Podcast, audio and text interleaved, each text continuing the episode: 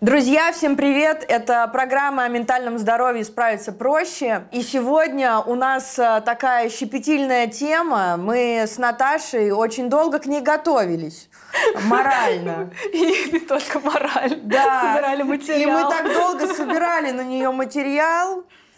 И я вот, кстати, с чистой совестью готова на эту тему поговорить. сейчас Это, кстати, расскажем. будет такое исп- исповедование чуть-чуть. Вот. э, Сразу про Господа Да, начинаем. я сразу про Господа сегодня буду говорить. Так вот, э, тема сегодня нашей передачи – это измены. Э, Мы будем э, разговаривать сегодня э, с разных сторон, освещать вообще. А, И о том, как нам изменяли, и как мы изменяли, и поговорим с экспертом. И как с нами И изменяли. как с нами изменяли. Три стороны сегодня будет. да. Просто комбо, мы собрали комбо. Да, мы поговорим с экспертом еще про природу измен, что вообще считать изменой, и что с этим, сде- и что с этим делать, и прощать ли измену. Ну, короче, Короче, да. препарировать будем сегодня эту спайси тему. Будет классно. Не, ну как хорошо, что мы с тобой собрали комбо. Я Просто. на самом деле очень рада, что я не в отношениях, Поэтому моя совесть абсолютно чиста. Я вообще могу все что угодно Я рассказывать. тоже могу. Ну хорошо, ладно. Ну давай начнем с тебя. А, прекрасная же новость случилась две недели назад. Я-то думала, что мне никогда не изменяли, а две недели назад я узнала, что мне, оказывается, изменяли. Ну и ты это достаточно тяжело приняла. Я начала Карине просто записывать кучу кружочек, кружочков с ором, типа какого, еще и с кем он изменил. И, в общем, да, Карина это все выслушивала. Но нет, слушай, я это восприняла... Если бы я узнала об этом тогда, мне просто бывший рассказал, что он мне изменил там, типа, как- когда-то, полтора года назад. И если бы я узнала об этом тогда, я не представляю, как бы я отреагировала сейчас. Я такая, ну, окей, ладно. Так э, и получается, какая э, как это в психотерапии анамнез это называется. Вот вообще расскажи про свой опыт измен. Ты, получается, э, ты, ты изменяла, да? Я изменяла, да. А ты вообще изменяла во всех своих отношениях или нет? Поцелуй считается изменой? Да, переписка считается изменой. Тогда да, тогда во всех. Поздравляю. Так, и что вообще тобой двигало? А, чем мной только не двигала. Ну, иногда, если это какой-то, мы говорим про какой-то поцелуй, иногда это просто была какая-то случайность. Типа, ты... Упала на губы? Что? Ну, ты в клубе, ты напился, да, там, или это какой-нибудь твой старый знакомый. Я не... Ну, ну, что значит старый знакомый? Как можно засосаться со старым знакомым? Ну, это все происходило под алкоголем, как Ага. правило. То есть не Ага. то, что я там, о, типа, мы с тобой еще не сосались, иди Да, сюда. надо пососаться. Да, надо пососаться. Закрыть гештальт, так сказать. Да, да. Ну и, собственно, когда я изменила первый раз, э, именно занялась сексом на стороне, это тоже было под алкоголем. Причем... Это не была продуманная какая-то история. Нет, вообще нет. И ну, я прям очень была пьяная тогда.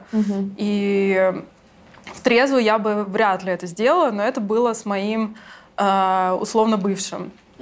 То есть я была в новых отношениях, и у меня был еще не закрытый какой-то гештальт старых, и вот, вот так это случилось. Но я потом на следующий день, ну, прям мне, я болела. Это вот единственный раз, когда меня очень сильно мучила совесть. Прям, прям вот мучила. Вот на следующий день я встала, мне кажется, а, только в 9 вечера я просто смогла подняться с кровати, потому что до ну, весь день меня просто вот этот груз вины, он меня прибил. И как ты с ним справилась? Да, совести у меня нет. Совести нету, да? Ну, как-то справилась. А у тебя были такие измены, когда ты продумывала ее, как, э, как план мести, или наоборот у тебя появлялся какой-то роман на стороне, который ты не могла контролировать? Да, у меня был роман на стороне, который я не могла контролировать. Причем это было... э, Это был fail, э, потому что я очень долго встречалась с парнем, и мы жили вместе, и у нас там начались какие-то проблемы, и мы с ним должны были идти на парную психотерапию. До такого дошло. Да, а он это все дело все время откладывал, откладывал, и условно мы очень долго ждали времени у там, психотерапевта, и а, ну, допустим, оно там было через две недели у нас назначено уже, да, там подошло. И тут у нее освободилось место через неделю, она нам пишет, ребят, можете прийти уже через неделю. А он такой, ну нет, я уже настроился, что мы пойдем через две, типа, пофиг, давай подождем. Он, в принципе, виноват. А меня на самом деле, меня это так, ну, как бы у нас проблемы в отношениях, ты не можешь пойти поскорее их разрулить. Меня настолько это как будто... У меня просто вот все упало. Угу. И именно в ту неделю я вот познакомилась с тем чуваком, и как-то так произошло. Угу. Но мы к этому, не то, что мы там, я с ним познакомилась, и мы сразу переспали, мы как-то к этому шли, и я своему тогдашнему парню, я призналась на самом деле, я ему сказала, ну, сорян, мне вот нравится вот, вот этот мальчик, типа, что мы будем с этим делать? А, значит, ты по-взрослому все-таки поступила? Я не договорила, я не все сказала. Но я сказала, да, что вот мне, мне нравится вот, вот он, там, давай с этим что-то делать. Но он как-то не, не поборолся за меня, наверное. А я не могла, ну, я не могла ничего с собой поделать в тот момент. Угу. То есть э, мне надо было, наверное, холодной, с холодной головой к этому как-то подойти, может быть, подумать, э, за, почему я хочу сохранить эти отношения. Но, видимо, это была, был тот случай измены, когда нужен был катализатор для расставания. Mm. И вот э, появился этот парень, и просто это все как-то подсветило. Вот. Но я потом с ним встречалась, с этим а, ну ты, получается, перешла из прошлых отношений в следующие. Ну, условно, да. да. Условно. Ну, мы не сразу там с ним начали, но как-то да, как-то так получилось. Ну, там прям случилась влюбленность. То есть это не то, что это был реально Не one night stand. Нет, не one night stand. И это было сразу понятно, что это ну, что-то такое какое-то. Угу. Я тогда тоже со своим психологом это обсуждала в формате, что со мной не так почему, почему я вот так себя веду. И она мне это как-то так сказала, что это понятно, потому что вот ты как цветочек, которого долго не поливали, а тут вдруг полили. Mm. И как, и что, как от этого можно отказаться? Как отказаться от этого питания? А у меня действительно в тех отношениях вот этого питания не было. Ну, в плане там телесности, эмоциональной какой-то связи. Ну, чего-то не хватало, чего получается, не хватало. в прошлых отношениях, что появилось в следующих. Да. Но мне кажется, так всегда бывает. Неужели измены происходят тогда, когда все хватает в отношениях, и потом ты... Мне кажется, всегда чего-то не хватает, нет? Я не знаю, у меня это совершенно по-другому было. Ну, расскажи. Слушай, я просто всегда жила по принципу как бы зависимое поведение, тоже нужно понимать, что это немножечко другая штука. Потому что оно распространяется и на э, то, когда я поглощена людьми. Угу. Условно, я всегда жила по принципу, что я себе ни в чем не отказываю. И что если я чего-то хочу, то это как I want it, I get it. Угу. Как пела Ариана Гранде Seven Rings, правильно? Вот. И когда мне чего-то хотелось, я всегда это шла и делала. Угу. Вот у меня еще была такая всегда теория. Если э, я, например, с человеком предохраняюсь, то этого секса не было. Но это такая теория, что ага. типа, ну если секс в презервативе, значит секса не было. Мощно. И у меня реально, я прям так чувствовала, что этого секса не существовало в моей жизни. Это, мне кажется, какой-то посттравматик синдром чуть-чуть. Потом, значит, у меня была всегда теория, если меня не поймали, значит, этого не было. И у меня прям вообще... А тебя ловили когда-то? Ну вот э, Леша меня поймал же. Бывший мой парень меня поймал. А он, ну ты призналась? Я до последнего не признавалась. Но в итоге ты призналась, что ли? Ну, это я уже в интернете призналась, а, а в, в открытую я так ему и не сказала. А ты, кстати, вообще считаешь, что нужно рассказывать или нет? Ну вот сейчас я уже как бы пересмотрела свои духовные принципы, моральные ценности. Я считаю, что, наверное, нужно признаваться. Но тогда, раньше, я считала, что надо до последнего врать. Вот меня прижали к стенке, говорят, ты изменяла, вот переписка, ты туда ходила, там, условно, какого-то там ноября там, или октября mm-hmm. в 23.00 ты была по этому адресу, вот переписка, ты здесь была. Я такая, нет. Он говорит, ты чё, офигела? Я говорю, я там не была. Это как, знаешь, почему я так делала? Я посмотрела э, стендап э, Эдди Мерфи э, 80-го года. Он там в фиолетовом костюме. И он рассказывает о том, что если э, мужчина изменяет женщине, то ему надо до последнего врать. И а, там тоже вот такая, как раз был такой скетч, и что нужно врать до последнего. И нужно говорить, нет, я этого не делал. И я так тоже научилась, и я тоже всегда говорю, я этого не делала. И что, типа, рано или поздно от тебя отстают. Ну вот. И рано или поздно от меня отстали. И вот была вот последняя история, что а, мне Леша говорит, это делала. Я говорю, я этого не делала. И так было на протяжении там часа. Он меня допытывал. Потом он устал и просто ушел. И мы расстались. Но я осталась на своем, что я этого не делала. Вот. Ну, потом, естественно, я об этом рассказала, но я об этом уже призналась, там, типа, в нашем с тобой выпуске mm-hmm. про любовную зависимость. Но э, напрямую я так ему об этом и не сказала. Да зачем? Ты же рассказала всему интернету. Да, я уже рассказала об этом всему интернету. Но а, в своих отношениях во всех я всегда изменяла. Угу. И я... Ну, ты именно спала всегда? Да. Ага. Почему? Я не знаю. При том, что я вот в каких-то отношениях прям очень сильно любила. Но почему-то там... Но любовь и секс не связаны. Да, я тоже всегда считаю то, что... Ну вот я в каких-то отношениях очень сильно люблю, но секс это другое. Господи, нас никто не возьмет замуж. Абсолютно никто. Никогда. Вот, еще вот эта вот теория про то, что если об этом никто не знает, то этого и не было. А подожди, а когда это было? У тебя слишком много факторов, когда этого не было. Когда это все-таки было? Расскажи. Когда без, презер... без презерватива, значит? Когда с презервативом, значит, этого не было. Потом начались случаи, я же употребляла. Угу. И я, к сожалению, были такие случаи, когда я не предохранялась. И потом мне нужно было уже какую-то мульку себе объяснять, угу. что как я себе объясню уже. И я такая думаю, ну раз этого, ну раз это уже было, но и об этом уже никто не знает. Угу. Все, раз да, это никто не знает. Да, да, у меня эскалация. Ага. Мне же нужно как-то себе объяснить всю вот эту вот э, конструкцию, которую я себе наваяла кучу ошибок угу. и не чувствовать вину. Правильно? Вот. я такая, так, ладно, этого никто не видел, да? Все, значит, этого не было. Все хорошо. И дальше вот этот весь ужас я заправляю в шкаф. И вот он все растет, растет и растет. Но э, справедливости ради я ни разу не чувствовала стыда. Угу за все совершенные мной поступки. Потому что каждый раз, когда... Мне, наоборот, становилось легче. Потому что каждый раз, когда я ругалась со своими партнерами, я думаю, Ай, я тебе изменяла зато. Ну, а потому что они у тебя абьюзивные были чуваки. И ну, ты как бы да, этим как-то компенсировала, да? Отно... А, это были токсичные отношения. А, и я каждый раз, когда мне становилось больно, мне становилось легче от идеи, что я там где-то э, что-то делала тоже больно. Я тебя понимаю. Вот э, Леша, э, который мой бывший. Ага. Э, Леш, привет. И пока.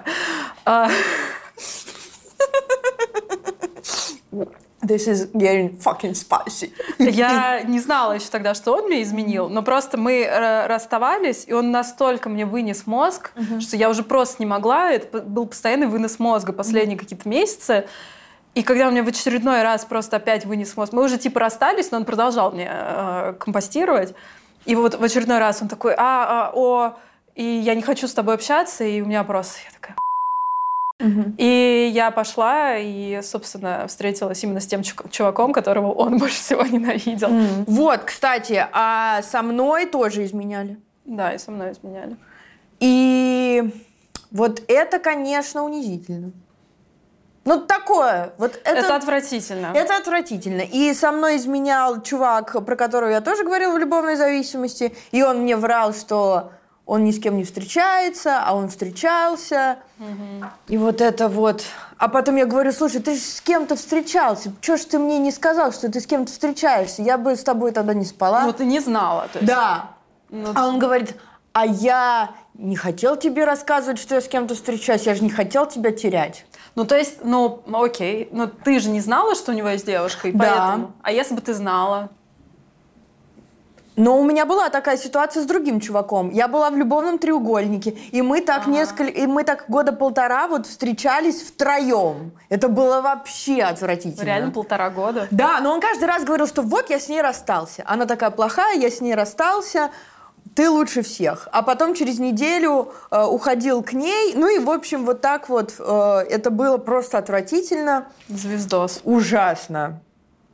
От- я в шоке от того, что я вообще была в этих отношениях. Это реально такое болото, в которое я попала и э, не могла из этого очень долго выбраться. В итоге э, девчонка оказалась суперадекватная, и я с ней в абсолютно нормальных отношениях сейчас. И э, ужасно, ужасно то, что я была вот в этом всем. А с ним вы в каких отношениях? Вы общаетесь? Нет. М. Он там где-то в болоте. Я реально увидела фотографию, где он в болоте играет на синтезаторе. И я такая, господи, боже мой, я, я видела этого человека голым, это ужасно, это ужасно. В болоте? Да, реально, это реально человек в болоте играет на синтезаторе. Я такая, фу, фу, фу, фу. Почему в болоте? Не знаю, это его естественная среда обитания. Не, ну да, к слову, болоте, это, ну вот быть вот этим третьим человеком отвратительно. И меня, ну вот с чуваком, про которого я говорила, опять же, любовная зависимость, пересмотрите, если еще нет.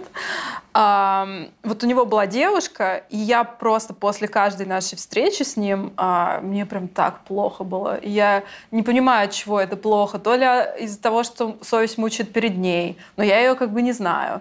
А, Ну да, она же не, не твой кореш. она не мой кореш, я ее не видела. Почему мне хреново? Потому что, ну блин, наверное, потому что я вот сейчас лежу и мучаюсь, Ну и- а он идет с ней гулять. Да, да и он каждый раз обещал мне, что вот он с ней расстается вот через три с половиной секунды, он с ней расстается, что она такая плохая, и что вот с ней вообще не так, а, с- а со мной супер классно, и со мной у него, естественно, самая потрясающая связь, а с ней это вообще не очень. А я еще малая была, ну сколько мне было? 22 года, ну вообще, что там в мозгах навоз. Вот. И я не могла задать какого-то такого конструктивного вопроса, Слушай, ну ты ж даже не женат, у тебя даже нет детей, у вас нет совместного имущества нажитого или там чего-то такого. Почему ты с ней не расстанешься? Что за глупость вообще? А он, вот ему было так удобно, что и здесь девушка, и там девушка, и я хожу туда, хожу сюда, и мне так удобно, все страдают по мне, а я такой вот замечательный. Фу! Ну да. Слушай, а вот ты когда изменяла, ты думала, что вот ты такая замечательная? Конечно, это... Ну, мне было все время... У меня вот этот вот весь э, секс, он был как акт какого-то селф-харма. Но это уже вот под самый конец э, моего употребления. Это был способ как- как-то сняться. Мне было все время очень больно находиться вот э, в реальности. И мне хотелось, чтобы мне стало как-то легче. И на какой-то момент мне становилось, ну, на какой-то это 15 минут, знаешь, мне становилось чуть-чуть полегче, а потом мне становилось так мерзко от себя. Но я не думала в контексте других людей, если честно. К сожалению, мне было вообще все равно на других людей. Мне было абсолютно все равно на свои отношения. Я ими вообще не дрожила. Никакими, если честно. И поэтому, наверное, они никакие не сохранились. Ну, не знаю. И, наверное, я таких людей выбирала. Ну, во- вообще не, не работала над этой сферой своей жизни. Мне просто было очень плохо, и я хотела как-то эту проблему решить. Но я ее решала э, такими инструментами, э, которые не работающими инструментами. Вот. И поэтому мне просто было плохо. Вот и все. А у тебя разовые были вот это измены в основном? Или как? А, да, разовые. С какими-то рандомными Да, чуваками? какие вот какая-то вот шелупонь, знаешь, Мгм. как, мама моя говорит. Вот, я тут выходила и такая, А много ты изменяла? Ну, вот в каких-то там отношениях взять. слушай, э, иногда я изменяла вот со своими какими-то бывшими. Вот я Ну, встречаюсь... изменить с бывшими, Измени- да. А, и еще одна теория. Если ты спишь с бывшим, то это не считается. считается, да. Поэтому, когда я все время возвращалась к своему а, чуваку, с кото- от которого у меня любовная зависимость, я вообще не считала это Ну за вот, секс. Ну, да. потому что я его уже видела голым. И я с ним уже спала. Но это вообще не считается. У меня есть список людей, с кем я спала. И я думала, у что... тебя физически на пергаменте. Да, на бересте написала. И дома повесила. И каждый раз такая своей кровью менструальной записываю. Нет. Нет, у меня он в телефоне. Он у меня называется как песня о Сапороке. Love Sick Fuck называется. Двадцаточка, тридцаточка, сороковка. Нет, не помню. Слушай, по-моему, что-то, не помню, 25, по-моему. Да? Где-то так. Нормально. Это с женщинами.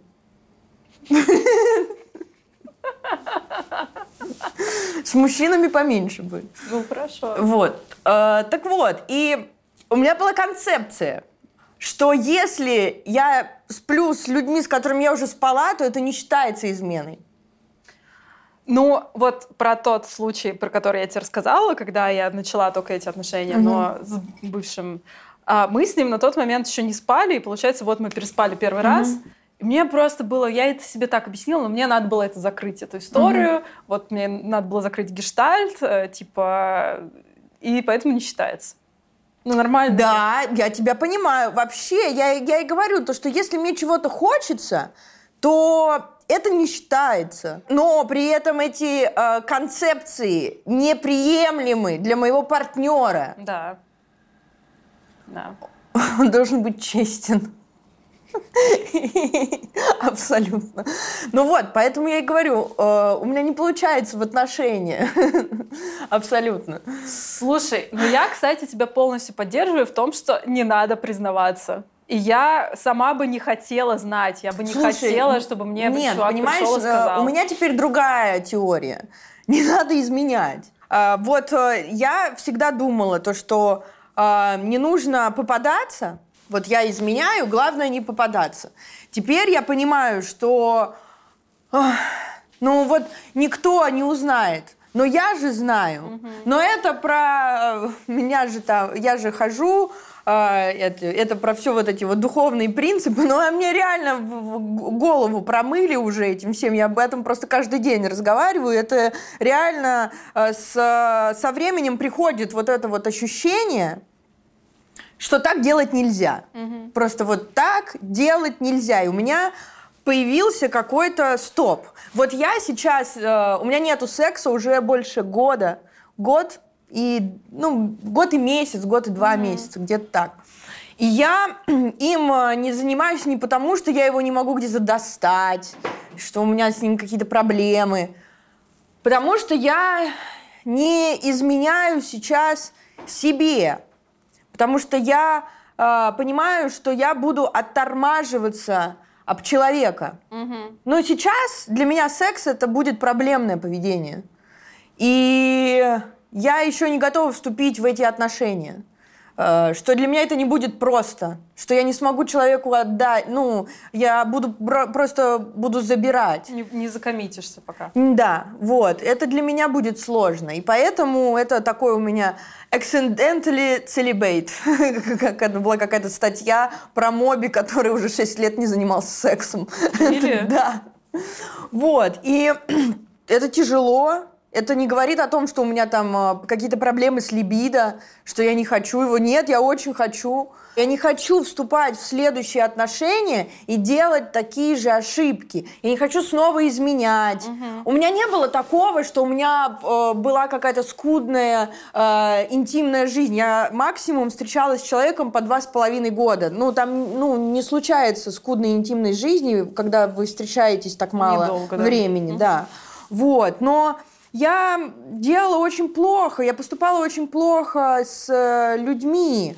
Э, ну, изменяла такими мерзкими э, способами. Я не хочу, чтобы, знаешь, я на, начала встречаться действительно с хорошим человеком, да, я, так, я такая, не, ну а почему действительно не сделать а, снова эту ошибку? Это же так просто, я же Ну, это делала. просто, я, да. я, я же делала это сто раз, и я же смогу это скрыть, а потом моя жизнь снова станет неуправляемой. Зачем я буду этого, зачем я буду это делать? Я не хочу это делать. Вот, и поэтому я, ну, я стараюсь как-то сейчас сделать какую-то паузу. Я согласна, кстати, с тобой. У меня тоже, мы это не обсуждали, но странно, что мы пришли к одному и тому же. Я в своих нынешних отношениях просто как-то очень четко поняла, что я изменять не буду. Что если что-то про- произойдет, я просто уйду и скажу, ну, слушай, там, сори, или там мне кто-то нравится, у меня там я хочу там секса с кем-то еще, поэтому ну, давай пока. Вот как-то у меня это сложилось в голове, что это будет именно так, если сложится. Ну, а, изменять больше не хочется. Знаешь почему? Потому что я вот сейчас ретроспективно смотрю на то, что я делала, а, они этого не заслуживали. Ну вот их отношение ко мне, оно не было таким, чтобы вот они заслужили, а, чтобы я пошла и изменила. Ну, а в моем случае просто мои поступки, мои измены, они очень плохо заканчивались для меня. У меня на группах мы очень много обсуждаем измены, потому что это одна из э, таких э, серьезных тем зависимости, э, ну, сексоголизм. И у, меня есть такой пример, у меня есть товарищ анонимный, и у него была проблема с- с сексоголизмом. Он не мог остановиться, и вот он рассказывал, что меня почему-то это, этот пример очень вдохновил. Ну, и вообще у мужчин как бы вот эта вот история с, с сексоголизмом есть, да? Вот, и он... меня вдохновил очень его пример. Он говорит, вот и я вот, когда даже стал чистым, очень много занимался сексом с разными людьми, э, изменял там своей жене и так далее. И в какой-то момент он решил, что он хочет избавиться от этого всего, и он э, прописал круг шагов по нашей программе э, именно по вот этой вот истории. И перестал изменять, но это именно его было решение. Это не говорит о том, что он не хочет этого делать. Ну, как, как бы тяга-то она все равно есть, просто она э, рано или поздно становится меньше. И, блин, это так клево, то, что люди могут работать с вот этими всеми историями. Просто всегда есть момент, на котором ты можешь удержаться. Он всегда есть. Но вот в этот момент ты можешь, у тебя может быть мысль разрешения себе, там, да, я это сделаю. Или может быть э, мысль запрет, там, я пойду еще что-нибудь сделаю. Ну, делай противоположное, да. Да, противоположное действие, как э, вот у нас в диалективно-поведенческой терапии все время мы Если делаем... ты хочешь сделать что-то деструктивное, то не делай, Не иди, дел- иди, что иди делаешь сделай что-то еще. другое, Да, да. да, да. Я хотела у тебя вот что еще спросить. Ну вот мою историю вначале мы обсудили, я узнала про то, что меня изменили спустя полтора года. Хер с ним. Как ты ощущала, когда тебя изменяли? Ты же это узнавала вот в процессе. Слушай, э, ну вот э, мой бывший парень э, изменял мне, ну, который Ага, понятно. Такой, ну, короче, это один из, да? Се- Седой? Седой дед, да. Ну, он изменял мне, да, так они вместе еще встречаются, но он встретил свою действительно любовь. Вот. Ну, и он мне очень много раз изменял, как оказалось. Вот. Ну, мне тогда было очень больно. Я, мне было тогда очень больно. Ну, вот ты как это переживаешь? Ты начинаешь себя как-то сравнивать? Да, или что? конечно. Да? Ты, я же всегда вот в, те моменты я всегда очень э, себя сравнивала, что во мне не так, как мне нужно стать лучше. Но это вот, это вот когда малая была. Сейчас, наверное, я бы э, к этому по-другому отнеслась. Но тогда вот э, всегда мне казалось, что проблема во мне. Сейчас мне кажется, что я бы была бы очень злая и подралась. Я бы точно вмазала. Вот, вот. А тогда у меня было больше обиды на себя, что я вот как-то э, не взяла ситуацию под свой контроль, что надо было как-то лучше стараться или еще что-то. Но это все э, мои какие-то непроработанные травмы, может быть. Но он тебе не рассказал, да? То есть ты потом узнала? Да, да, да, да. да. Ага. Вот. Ну, ну и, и, и еще другой парень тоже мне изменял. Ну вот, который э, в любовном вот да, этом да, вот да. треугольнике. Мне тоже казалось, то, что мне нужно быть э, лучше. лучше, что нужно лучше стараться, поэтому он перейдет на мою сторону. Ну, какая-то вот такая вот история. Ну, грустно. Это очень грустно, потому что вот сейчас, спустя столько лет, мне бы хотелось вернуться в, то, в тот момент и сказать себе, Карина, с тобой все нормально, с тобой все хорошо, а, эта проблема не в тебе абсолютно. И не нужно лучше стараться, что этих людей не исправить, что это они каличи. Вот. И, э, конечно, всем хочется всегда в таких ситуациях сказать, уходи, уходи, уходи. Всем уходите. Это, да. знаешь, как Лобковский. Уходите. Уходите, ничего не делайте или делайте, и все. да. да. Угу. Но это очень сложно, потому что когда в такой ситуации находишься, у тебя же все болит. Угу. И э, так переживаешь, и э, связи с реальностью-то нету вообще и варишься вот в этом всем. Не было вот этой вот валидации. И самовалидации не было. Вот у меня сейчас больше самовалидации. Я сейчас больше в сознанке с собой. Ну, это возраст и психотерапия. Конечно. Это столько заниматься э, психотерапией сейчас. Ну, и у меня сейчас качественная психотерапия, понимаешь? Угу. И то, что мы с тобой канал ведем тоже, то, что с экспертами общаемся. И э, то, что время изменилось. Э, вообще пространство, то, что об этом стали говорить больше. Ну, психпросветительство стало больше. Угу. И что жертву э, теперь, ну, виктим-блейминга стало меньше. Ну, и он есть, конечно, но его стало все-таки меньше, ну, чем чуть-чуть, раньше. Да. Вот. А раньше об этом вообще не, не говорили. Это был какой-то там, типа, 2016 год. Что это такое? Вспомни, вспомни, вспомни те года. Слушай, а вот если бы ты узнала про это в процессе отношений, ты бы осталась в них? Слушай, это тоже сейчас вот тогда я же об этом тоже какие-то вот предпосылки знала, что-то я там об этом Догад... чувствовала, да? Я же всегда такая, вот эти отношения нужно спасти, я буду за это бороться, я угу. такая жена декабриста, я буду всегда с тобой, мы с этим справимся, это наше испытание, я несу этот крест, вот такая. Но ты же вот. муза. Я же муза. Угу. Вообще, я совершенно другой сейчас человек. Слава тебе, Господи. Но это мне было 22, там, 23, это все... Ну, я, слава богу, изменилась, уже не так все. Сейчас я бы по-другому себя повела. Измена, измене рознь, да, нужен какой-то кодекс изменщика, что ли, соблюдать. Я сейчас объясню, э, про что я. Просто я помню историю, что ты находила у себя дома, да, чужой блеск для губ, или не, что, что там не, это не, было? Не, не, я находила, что у меня был новый гель для бровей. Я, у меня, я же все время пользуюсь им. Почему у меня такая фиксация на этом геле для бровей? И он был новый, маковский. А тут он был открытый, там были пузы, пузырьки. Типа, когда открываешь новый гель для бровей, там пузырьки образовываются. Его кто-то открыл и им покрасил брови. Ага. Ну вот, вот про кодекс, да, то есть ты, окей, ты с кем-то там спишь. Ну да, не, про, не трогать при... чужие трусы, вот это. Не, зачем ее домой приводить, там, где ты с другой девушкой живешь? Слушай, ну кто-то... Еще бы пришел бы познакомил. Ну, кто-то к этому спокойно относится, но вот я считаю, что, ну, наверное, э, если ты уж приводишь, то, наверное, любовницы чужие трусы не стоит трогать. Постельное белье надо поменять. Ну, не, на... ну блин, все ну, равно приводить к себе ну, домой какие-то кошмар такие какой-то. вещи, да. Ну вот все-таки косметику чужую трогать не стоит. Да, это жесть полная. Это как-то так. У нас сегодня в гостях э, потрясающая экспертка Марина Травкова, секс-терапевт, супружеский терапевт и авторка книги «Неверность». Марина, здравствуйте. Здравствуйте. Спасибо большое, что вы с нами сегодня. Здравствуйте, рада видеть. Скажите, пожалуйста, что можно считать изменой? Ну, практически что угодно. Когда у людей на улицах спрашиваешь, вот, наверное, 90% скажет, что это секс с третьим человеком без ведома партнера или партнерши.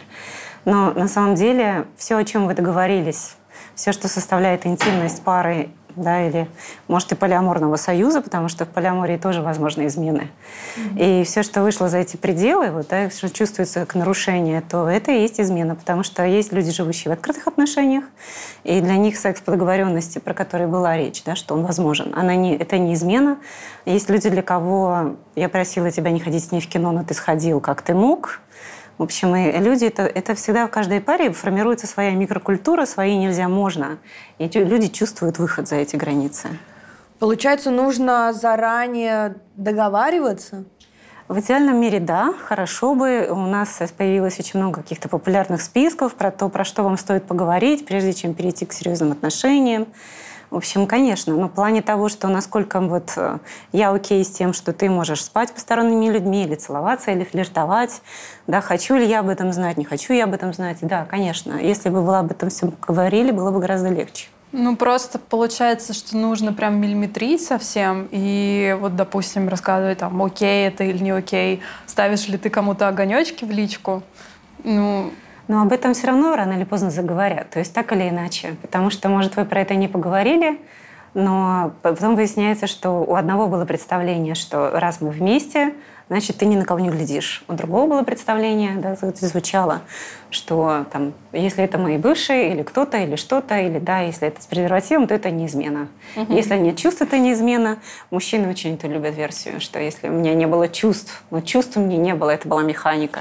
Но нет же никакого э, прибора, как градусник, что вот есть у тебя чувство или нет. Это же нельзя померить, это же довольно субъективная история. Ну, на самом деле, как, как не смешно, можно немножечко померить. Вы, кстати, померили. У нас есть исследование, которое вот говорит, что люди, которые сами искренне верили, что это только секс, угу. и шли да, на что-то, и поскольку все равно, когда это близкая телесная близость, мы развиваем какие-то чувства. А, все-таки так да. есть, да? И в этом плане 80% женщин, которые думали, что это только секс, у них изменилось эмоциональное отношение к этому человеку. И 50% мужчин тоже, которые думают, что это только секс, все равно тоже сдвигаются в сторону чувств. А, получается, в любом случае, если э, я занимаюсь сексом с человеком, какая-то эмоциональная близость происходит. Ну, блин, а у тебя не было? Ну, если вы женщина, то 8, 8 из 10, что это случится. А, а 2 из 10 просто уходи от меня подальше, я больше тебя видела. 2 из 10 у меня, у меня есть и было. мужчины и женщины, которые, да, это было исключительно, но мне нравится есть определение такого американского сексолога Шнарха. Он говорит, есть мастурбация об живого человека. Когда ты его использовал как секс-игрушку, и вы расстались, и действительно тебе совершенно неинтересно, кто он, что он, что там с ним. Вот действительно такое возможно и у мужчин, и у женщин. А какие вообще виды измен бывают?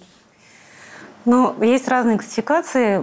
Одна самая крупная делит их всего на две, да, про то, что это про избегание интимности или стремление в нее. То есть люди, которые бегут в измену, потому что слишком плотно и близко подошли с основным партнером какой-то черте, где им кажется очень страшно, что сейчас их до конца узнают, увидят и разлюбят, видимо, скорее всего. Угу. Поэтому они строят часто запасные аэродромы, заводят какие-то еще запасные связи, да, или вот просто бегут от того, что есть, да, здесь у тебя. И это выглядит странно со стороны, потому что у тебя вроде бы что-то серьезное, глубокое, и часто бывает видно, что именно на переходе там вместе начать жить, или там, да, сделать предложение руки и сердца. Вот при таких шагах и человек вдруг хопа и устраивает какую-то измену, глупую, странную, непонятно с кем.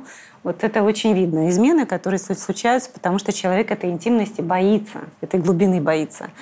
Ну и другой кластер, который, наоборот, очень чувствует все время себя одинокими, покинутыми. Часто это люди тревожные, и им очень хочется, вот, то есть для них, если партнер недоступен физически, в командировке уехал, да, не знаю, там, работает дальнобойщиком, или его отправили там, в другую страну на пару месяцев, или он недоступен эмоционально, да, или мне показалось, что он недоступен эмоционально. Вот он вот сидит на кухне, но, значит, телефон смотрит, да, зараза. Угу. Или я его вот просила терапевту сходить, а он не идет, он, не, он недоступен, он меня не слышит. И тогда вот это вот ощущение того, что тебя вот тут бросили, да, вот люди, которые, наоборот, ищут интимности и изменяют с кем-то, чтобы ощутить, что они нужны, ценны, важны, что кто-то, да, реагирует, вот это все. Ну, просто прям, да, живой себя чувствуешь как будто. Конечно. Какая-то измена – это что угодно, только не скучно. Не скучно, не нудно, да. Да, вот э, это я понимаю. Я не, не, не, не выдерживала, когда скучно. И именно поэтому, кстати, они нередко случаются, когда происходит какое-то горе. Вот, и причем это происходит иногда после трех-шести месяцев, и люди не всегда даже видят, вот, да, какой-то, что есть какая-то связь, но это нередко, что человек пережил какой-то личный кризис, а, у него кто-то умер из близких родных, мама, папа, да, у него развалилось что-то в бизнесе. Вот эти вот переживания все очень сильные, а, которые как-то напоминают о болезнях, смертях, о каком-то да, конце и упадке. А, такой естественный, витальный ответ на это все – это ощутить жизнь. Самый прекрасный способ ощутить жизнь, противовес смерти – это секс. И очень часто вот это повышение либидо, какое-то странное, да, активность сексуальная, она происходит, когда человек горюет. Да? Вопреки стереотипу, что наоборот там все уходят в себя и в депрессию, нет. Вот очень часто это выражается вот так. Это же как в анекдоте про медленно и печально. Нет, все-таки не совсем. То есть здесь люди иногда сами не отдают себе отчета, им просто кажется, что на меня столько навалилось. С этим обычно приходит чувство, что меня никто не понимает. И им, да, трудно понять самостоятельно. То есть такая специальная рефлексия, что это твое ощущение такого вот глобального одиночества. Угу. Потому что в определенных состояниях жизни, да, мы ощущаем, как никто не понимает, как мне плохо. Я один сижу на дне этой ямы, и тогда, да, как мне из нее выбраться? Если мне нехорошо, вот тут тоже дозвучало, что если партнер делает больно, это близкий, быстрый способ. Это как кто-то заедает горе, кто-то заливает горе, а кто-то сексом его забивает. Да, вот это больше... И, и какими-то эмоциями. Да, это больше... Ну, как вид наркотика, получается. Да, как вид наркотика. А, кстати, вот про наркотики и про зависимость. Э, сексоголизм, это вообще существует или нет? А, это хороший вопрос, потому что его до сих пор нет в классификациях медицинских как диагноза, но он есть как реальность. Это как вот явление есть, а слова нет. Ну да? как, вот есть же клуб анони... Э, анонимных Есть, есть явление, есть, секс-аддикция есть. Да. Просто у нас нет такого диагноза в МКБ. Потому что, когда принимался, ну, когда этот вопрос рассматривался, сочли, что будет, во-первых, слишком много спекуляций, потому что, в частности, например, в Штатах, да, вот Дэвид Духовный, вот, э, и mm. Тагер, вот это довольно известные люди, который вот, э, согласно американскому законодательству, если ты коварный изменщик, то ты можешь потерять половину или все имущество, то есть жена в пользу mm-hmm. жены. А, но если ты объявляешь себя больным и ложишься в клинику, и вот эти в люди... В парке да, была такая серия. Это первые два человека, которые так поступили. То есть они один раз, поймавшись на измены, легли лечиться, Соответственно, раз он болен, значит, он уже за себя не отвечает. Вот, и поэтому это одна спекуляция. А другая, что нет вроде бы необходимости выделять это из спектра, во-первых, вообще аддикции, потому что очень часто это идет в сочетании. Да. Это очень часто идет в сочетании, то есть секс-аддикция не бывает чисто сама по себе. Обычно сопровождается наркотической, алкогольной, да, либо игровой или какой-то еще. А во-вторых, потому что когда это про навязчивый секс, это попадает в спектр ОКР, то есть обсессивно-компульсивного расстройства. Mm. Да, человек фиксируется на чем-то и не может, да, пока он это не сделает, то есть Моет. Да, и занимается есть, сексом. Да, есть те, кто выдроить э, по раковину, а есть те, кто вот помастурбировать об другого живого человека. Угу. И поэтому это всегда комплексное, оно не выделяется. Оно, секс-аддикция, тем не менее, вот эти да, 12 шагов, эти, эти программы, они нужны, они есть, они помогают. DBT, которая здесь прозвучала.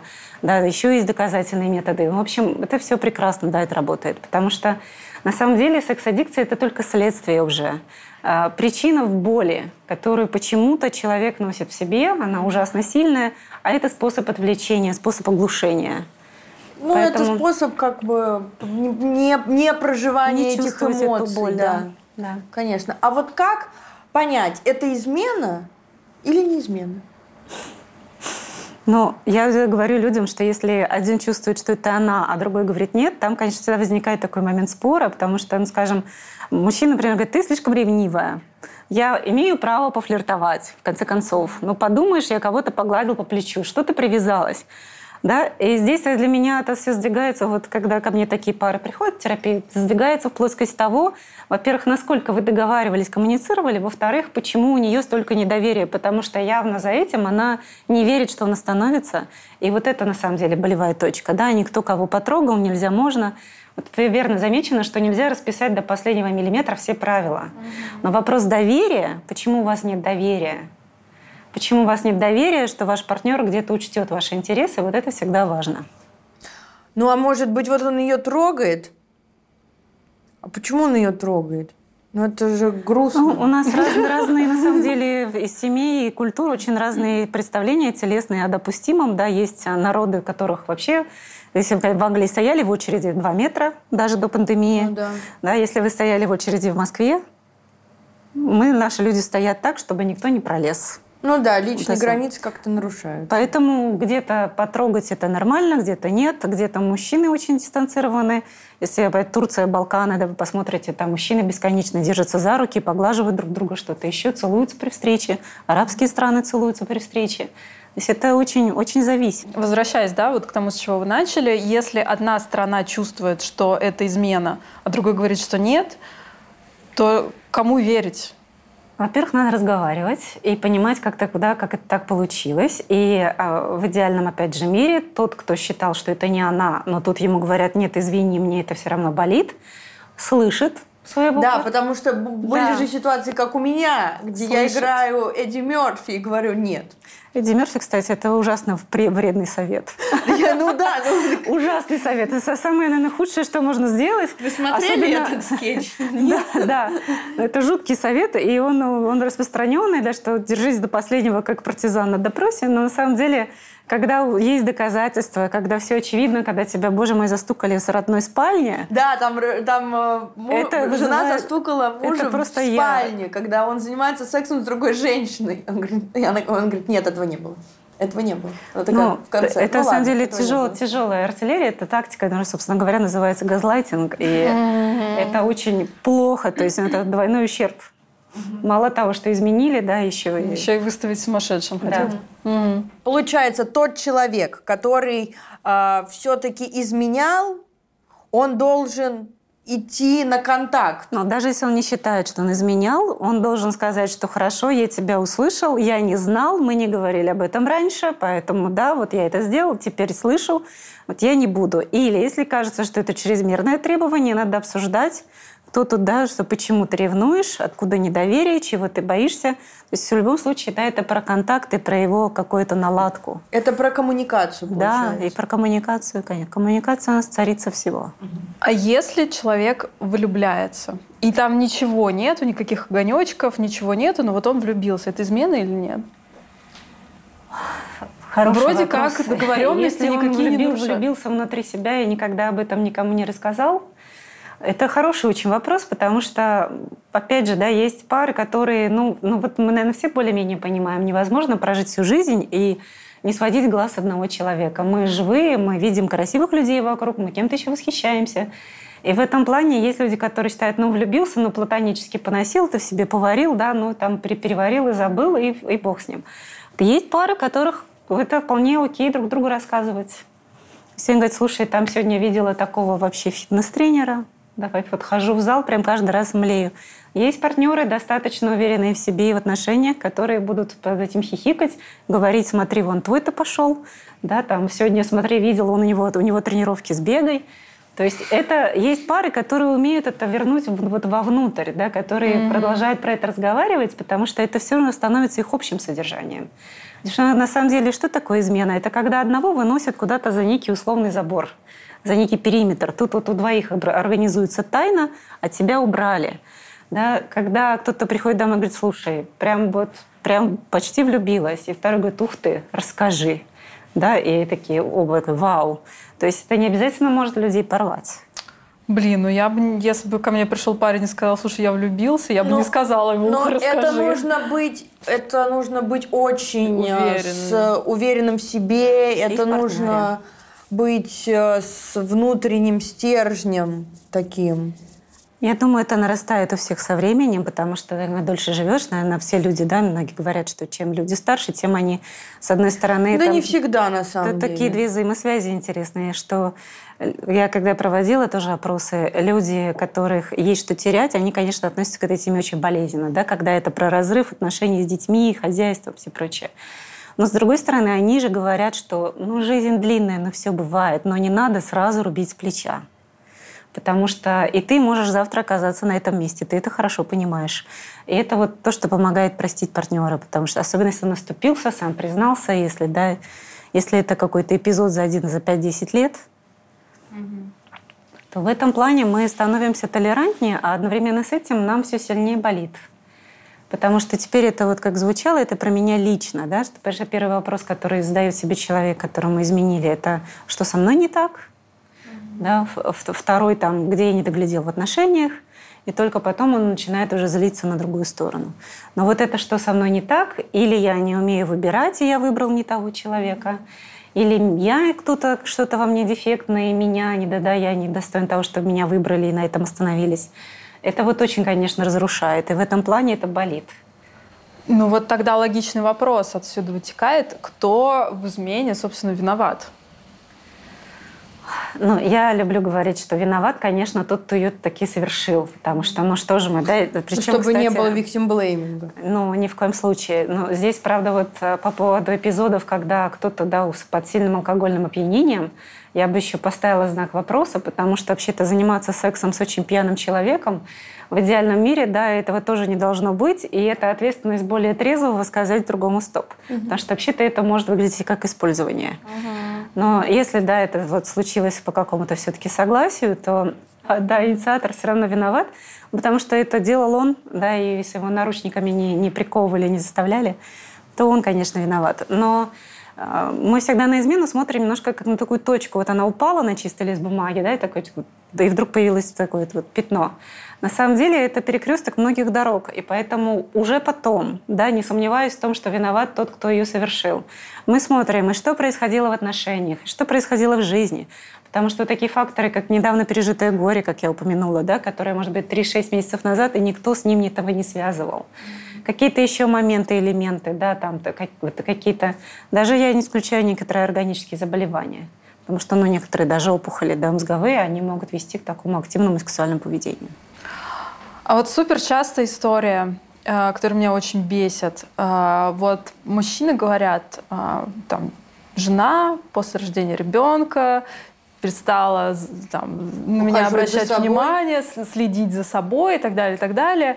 И я там чувствовала себя ненужным, нежеланным и так далее. И вот подвернулась.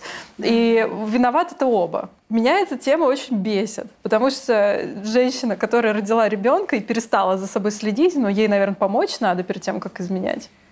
Ну, конечно, я бы еще таких людей, прежде всего, бы спрашивала, насколько они там помогают сами и насколько они занимаются вообще-то своим ребенком, потому что это огромная гендерная проблема, и меня, так сказать, по-человечески женски тоже совершенно бесят такие высказывания, потому что это проблема э, вообще отношения полов, и гендеры, когда мужская социализация, она про то, что ты просто принес мамонта, да, которого уже давным-давно мало кто приносит, но ты принес мамонта и лег на диване, и твоя, значит, вот эта вот роль, да, быть. И все, этим ты хорош. А женская, и там вылетает длинный список, который, может быть, и ничего, пока ты свободна, да, детей нет, но когда появляется ребенок, это работа 24 на, на 24, э, на, на 7, и она не кончается, и она делается на недосыпе чаще всего, и еще да, там 12% у нас встречаются с послеродовой депрессией, а те, кто не встречается с послеродовой депрессией, с кучей других проблем.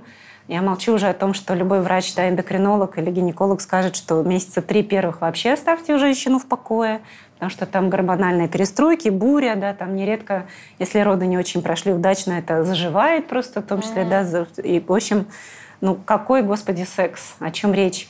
И, конечно, в этот момент очень интересно, почему мужчина вдруг свободный радикал?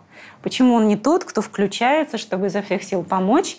Вот, и если на самом деле в этот момент включиться, потом это вернется просто сторицей. Потом восстанавливается эта супружеская жизнь, но она зависит напрямую. У нас есть, опять же, исследование, что даже не, не родившие женщины, да, и не беременные, а просто женщины, если им давать спать в неделю на один час больше, они секса хотят на 14% лучше. Угу. Как бы, угу. да, активней. Вот, один час, 14%. Ну, услышьте уже, Господи, да, и дайте этим мамам бедным выспаться. И включитесь, Господи, в своих детей. И это, конечно, ну, очень плохой, мне кажется, момент. И беда в том, что мужчин не готовятся к отцовской роли, они не видят себя в ней, они чувствуют себя кем-то сбоку, отсюда действительно вот это ощущение одиночества, того, что вот у нее там кто-то, да, и э, с маленьким ребенком. Еще вот это вот все легенды про розовые пяточки и бесконечное счастье – это легенды, потому что первое время – это очень много времени и труда, И даже женщины говорят, что эмоционально что-то нередко включается спустя месяц-два, когда начинает тебе улыбаться, и когда ты начинаешь чувствовать вот эту связь. А сначала это что-то, что регулирует твою жизнь, но вообще, да, как бы ты нет никакого отклика. То есть оно кричит, оно плачет, когда хочет, спит, когда хочет, ест. Ты чувствуешь себя функцией по обслуживанию. И, конечно, мужчин нужно просто массово готовить к тому, что это, как проходить этот период, что в этот период да, вот, нужно немножечко забыть о себе, включиться в свою семью, не, не изображать до того, кто, а я зато работаю, угу. вас всех содержу, это тоже да, страшно несправедливо. А почему вообще происходит измена? Ну вот вы спросили про классификации. Я сказала, mm да, что бегут от интимности mm и стремятся к интимности. Но есть и другие классификации про то, что, э, знаете, ну секс это вообще-то тоже акт коммуникации. mm И измена тоже акт коммуникации. Ею можно партнеру много чего сказать. mm Да, ею можно отомстить. Например, и ею можно уравновесить, как, например, вот ты ко мне плохо относишься, а зато ты с рогами. Да, вот на тебе так вот. А, ею можно поставить точку, когда почему-то человек, у нас нет культуры расставания, в том числе нормальной, и люди боятся как-то сесть честно и сказать, мы, мы расстаемся, а вот э, просто подсунуть, что у меня с кем-то вот что-то, да, и сам, сама уйдешь. Вот такая логика есть странная, кривая, но она есть. Значит, люди, которые тревожные, которые не верят, что человек их может так полюбить, любой, кто угодно, чтобы с ними быть, поэтому давай-ка я построю еще дром запасной, еще один и еще один. Да, и вот пусть у меня будет список, и если Вася недоступен, то есть Петя. Угу. Вот, то есть э, люди, которые вот просто от большой тревоги, люди, которые очень сильно зависят то, что называется skin hungry, то есть мы в этом плане тоже все разные. Есть те, да, кого 20 раз в день не обняли, они просто умирают. Mm. И есть телесно, вот такой, это телесно да. ориентированные люди, и для них очень-очень это важно. И если, да, партнер недоступен еще вот в этом плане, он, не знаю, может, болеет, да, вот, кстати, о мужчинах, когда женщина с детьми, вот нет мне внимания, вот этот момент, когда меня бросили, да, кто-то умеет его переживать, перестоять на ногах, а кто-то скорее, скорее хватать какое-то утешение – если сюда добавить, опять же, да, ну, это факторы ситуативные, алкоголь, а, моменты, вот раньше да, это были корпоративы, в пандемию это стали социальные сети, ты куда-то пошел, и там как-то сложились звезды, как вот «Любовь и голуби», «Вася, Вася». Да, да, да. И все. А вот есть э, такая классическая история, мне вот просто интересно, к какой классификации она относится. Это мужчина средних лет, бизнесмен, у него есть семья, дети, но есть еще любовница и, возможно, у средний портрет изменщика. Ты да, да, да. Ага. А средний портрет, он же вот такой. У него есть любовница, возможно, у них есть тоже ребенок, и вот он ей уже 100 миллиардов лет обещает, что он уходит из семьи, и вот он все никак не уходит. Это вообще о чем? Я просто думаю, то, что, скорее всего, такие женщины посмотрят Это избегание нас. интимности. Для него, я думаю, это про избегание интимности. Я бы это так классифицировала, когда он на самом деле ни одной из женщин не отдается до конца. Угу. Это как в том анекдоте, когда жене сказал, что к любовнице, любовнице, что к жене, а сам библиотеку и работать, работать, работать. Угу. Сказал бы, что эти люди, тут несколько аспектов. А ну вот на чисто эмоциональном уровне они боятся глубокой связи. Они боятся, они не доверяют никому, они не чувствуют себя достаточно уверенно, чтобы одному человеку доверить. Потому что вообще-то это страшно, одному человеку всего себя доверить. Это, так сказать, поступок смелых. Угу. Вот. И они не смелые в этом смысле. А второе – это гендер, потому что для многих ну, такого рода мужчин, особенно в патриархальном да, нашем обществе, это что-то вроде атрибута. Вот кто-то покупает себе Феррари, а кто-то заводит молодую любовницу, а кто-то и то, и другое. Желательно и то, и другое, и без хлеба. Угу. И демонстрируется и одно, и другое. В одних кругах жена, в других любовница. Он... Такая какая-то кринжа, да? Ну, такая любовница, как аксессуар. А, ну, действительно. Да, как аксессуар. Вот это правильное слово вы сказали. Действительно ли мужчины изменяют чаще, или они просто легче в этом признаются в вопросах, например? Они изменяют чаще. Ага. По всем статистикам во всех странах мужчины изменяют чаще физически, а вот женщины гораздо чаще изменяют в фантазиях и мечтах. Угу. Эдди Мерфи также сказал, кстати.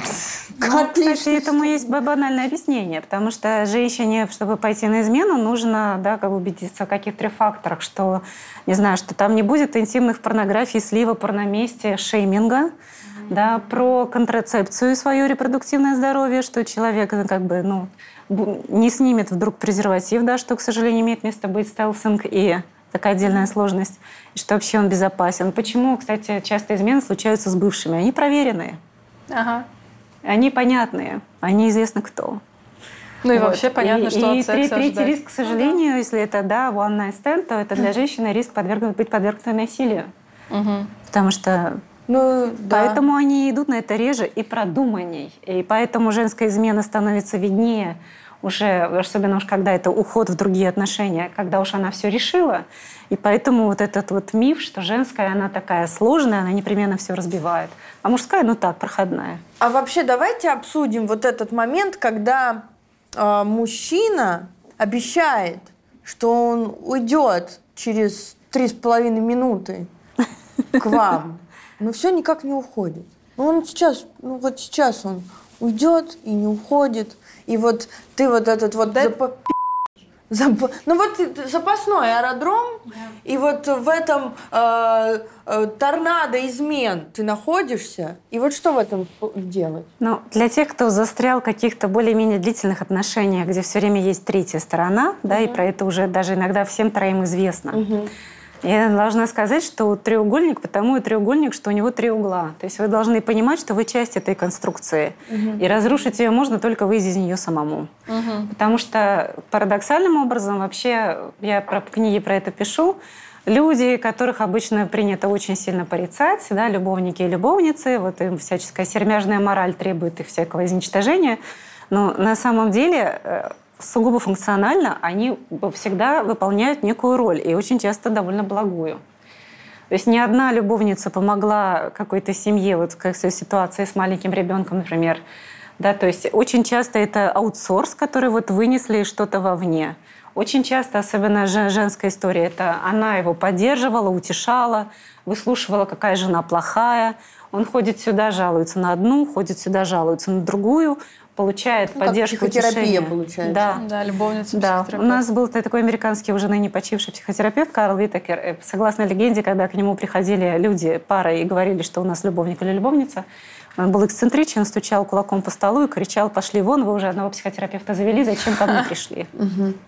Потому что, да, это нередко превращается в такой отток да, то есть есть напряжение в паре, но кто-то сходил, разрядился, вернулся, и тут все и в этом плане даже вот, э, я помню, в «Друзьях» в сериале есть этот эпизод забавный, где у Джо, по мама возвращается, да, и он отца поймал на измене матери, тоже многолетний, шестилетний. Mm-hmm. Он мать приезжает и говорит, ты зачем все рушишь? С тех пор, как у твоего отца эта женщина, он, он значит, ему стыдно, он дарит мне цветы, uh-huh. он, значит, милый, он прекрасный. А у мужчины должно быть такое хобби, uh-huh. чтобы отвлекало его. Вот тут и хобби, и психотерапия. Но поэтому... просто а, хочется тут э, встать на защиту любовниц. Они, получается, тратят свое время. А, и ресурс. И они тратят свое время, ресурс. А, их, э, получается, никогда... Они никогда не могут рассчитывать быть э, главными партнерами в жизни когда речь, своих когда речь любимых. О, да, я соглашусь, но когда речь о людях в статусе власти, и которые, да, при этом, там есть какие-то свои своеобразные элементы контракта. Что, например, быть любовницей какого-то очень статусного человека и получить где-то Ну, я понимаю, машину. это как типа премьер-министр и так далее. А давайте это... проговорим про обычных людей. Про обычных людей. Да. Это, конечно же, я думаю, что да, что третья вот эта сторона треугольника, она самая страдающая. Вот. Просто, вот да. И э, раз уж мы эту тему говорим, да, эту третью сторону больше всего ненавидят. И со стороны там э, Что просто... вот она такая вся плохая. Да, и, и у меня просто есть там истории знакомых условно, что там, ну, его можно понять, у него там в отношениях были проблемы и так далее, там, ну, поступил плохо, но как бы понять можно. А тут вот третья сторона, вот она куда-то шла. Вот она... Она же знала! Она, она знала, она виновата однозначно и больше всех тут. Нет, но я здесь стою на позиции, что третья сторона никому не давала клятвы верности, да, поэтому, опять же, вот кто, кто давал клятву верности, тот и виноват. Какие бы там в семье не были проблемы, сядь, раз, поговори с половиной, сходи к психотерапевту, сделай что-нибудь, разведись, в конце концов, да, но решай эти проблемы. Угу. А, ну, у нас опять, конечно, мы любим вообще обсуждать, часто да, осуждать тех, кто не виноват, вот victim наш пресловутый. Потом нам чаще достаются женщинам, потому что мужчина гуляет по-черному, ну, значит, она его не удержала, да? Вот этот да. перекос в ответственности, он везде и всюду. И что до третьих лиц, я тоже не снимаю ответственности да, за то, что когда с открытыми глазами становишься, связываешься с женатым человеком несвободным, или да, для мужчин женщины, которая не свободна. Конечно, да, в этой несвободе что-то есть. Там есть элементы конкуренции, то есть элементы Э, иногда, я говорю, складывается впечатление, что какая-то женщина вступила в любовную связь с мужчиной несвободным, но не с ним на самом деле, а с его женой. Потому что она с ней соревнуется, она и у нее перетягивает канат. Она вот, он как будто здесь тоже немножко такой сбоку. И очень часто это да, про то, что некая такая диссоциация, что я вот ее же не знаю, да, я имею дело вот с ним, вот они, вот эти прекрасные глаза напротив, эти руки, эти губы, какое мне дело до какой-то там где-то женщины. Да, вот, то есть такой пузырь, который образуется, в котором как будто бы всего остального мира нет, но он рано или поздно лопается, потому что наступает день, когда вот этот прекрасный, якобы любящий или, может быть, любящий тебя человек говорит тебе там, извини, но я в 8 должен быть дома, прости, но на этих выходных у меня у детей день рождения – ну, и, и есть, же, есть же какой-то вот этот вот спайси момент э, в этой связи с, э, когда вы любовники, что э, это какая-то запрещенная история, что вот, 8 мне нужно быть дома, и это все время какие-то ограничения, рамки. Наверное конечно, же, у вас, конечно. наверное, есть э, в, в, в работе э, примеры, что когда он уходил из э, семьи в, и в, приходил к любовнице, и их отношения, наверное, рассыпались, потому что вот этой вот, вот этого драйва он пропадал. Такого Нет? очень много. Нет, да, такого есть очень такое? много, конечно. Но вообще очень часто многие истории, вот эти параллельные, они рассыпаются, когда о них становится известно основному партнеру или партнерше. Потому что тайна пропадает. Mm-hmm. Другой момент, когда они рассыпаются, потому что появляются обязательства, да, потому что а, там, как, он, как бы человек не называл себя, да, любовником, любовницей кем, но наступает момент, когда он говорит «а я», «а мое», ну, Диснейленд а, а заканчивается. А мне, а мне было вот плохо, этот, а тебя да. не было, да, угу. и начинается вот эта дележка. И ты понимаешь, что в сутках все равно 24 часа, а у тебя одно физическое тело, и ты не можешь порваться, и кто-то должен страдать там или там. Но я не осуждала бы ни в коем разе да, вот эту третью сторону оголтела, потому что клятва верности дает все-таки тот, кто их дает. Угу. И входят в эти истории люди очень-очень по-разному. Да? То есть и бывает так, что действительно отношения были в каком-то невероятном истощении в это время, да, где-то вспыхнул роман, а потом, как ни странно, это удел людей неплохих, не, не сволочей каких-то. Они не могут, им действительно больно оторвать и одно, и другое. Они, правда, не могут разорваться. Давайте тогда про, про третью сторону еще поговорим, раз уж мы говорим. Как выйти из этого чертова треугольника, угу. или даже как в него не вступить, хотя вот тебя вот нравится очень этот человек. Я просто была в такой ситуации, ну, ничего не получалось с собой сделать. Но не, не с женатиком. Не с женатиком. Ну, просто с парнем, у которого были долгие отношения. Да. И, конечно же, меня ненавидели всех вокруг, э, его оправдывали. Ну да. Хотя я бы, наверное, начинала все-таки с него. Угу. А, ну, что делать, чтобы не вступить? Здесь, конечно, я думаю, что, ну, опять это уже какой-то последний симптом, поэтому, я думаю, этому предшествует действительно какое-то истощение эмоциональное в, в основных отношениях. То есть начинать, на самом деле, надо сильно заранее. Не вот уже в момент, когда я влюбилась, да, и что, а те, те периоды, когда с основным партнером начинает что-то идти не так, задумываться и что-то делать. Не, я имела в виду, когда я вот третья страна, как да, мне не влезть поняла. туда? Я поняла. Я ну, и говорю, отношении... что это уже как бы крайняя точка. А, видимо, влезть туда сама ситуация возникает, потому что в основных отношениях своей жизни есть какой-то эмоциональный да, минус. А если Тут я свободна? Появляется... И если я свободна, тоже интересно, почему, да, мне нужно вот отношения с человеком не, не, не свободным. Окей. Но ну, то есть это там действительно... Влюбленность, на самом деле, вещь отчасти неконтролируемая. Да? Угу. Но что мы о ней знаем, так сказать, хорошего? Если не контактировать с человеком, она может пройти за 2-3 месяца. А мы работали вместе, виделись каждый день. Да. Подождите, вы хотите мне сказать, то, что влюбленность проходит э, э, за 2-3 месяца? Романтическая влюбленность, вот ее вот этот биохимический, вот когда химия, да, когда адреналин, кортизол, и мозг плавает в таком Что-то у меня коктейле. не проходит. Если вы ее постоянно поддерживаете, если вы не видите человека 2-3 месяца, Я не вижу, и она не проходит. не проходит. Но тут надо разбираться, про что она. Тут надо разбираться, что. Потому что мы часто, смотрите, это довольно интересно. Можно влюбиться в человека, которого вы никогда не видели. Да, виртуальные романы. Очень болезненная штука, потому что сейчас, если видели, тин, вот аферисты Да, с Тиндера, аферист в Тиндере.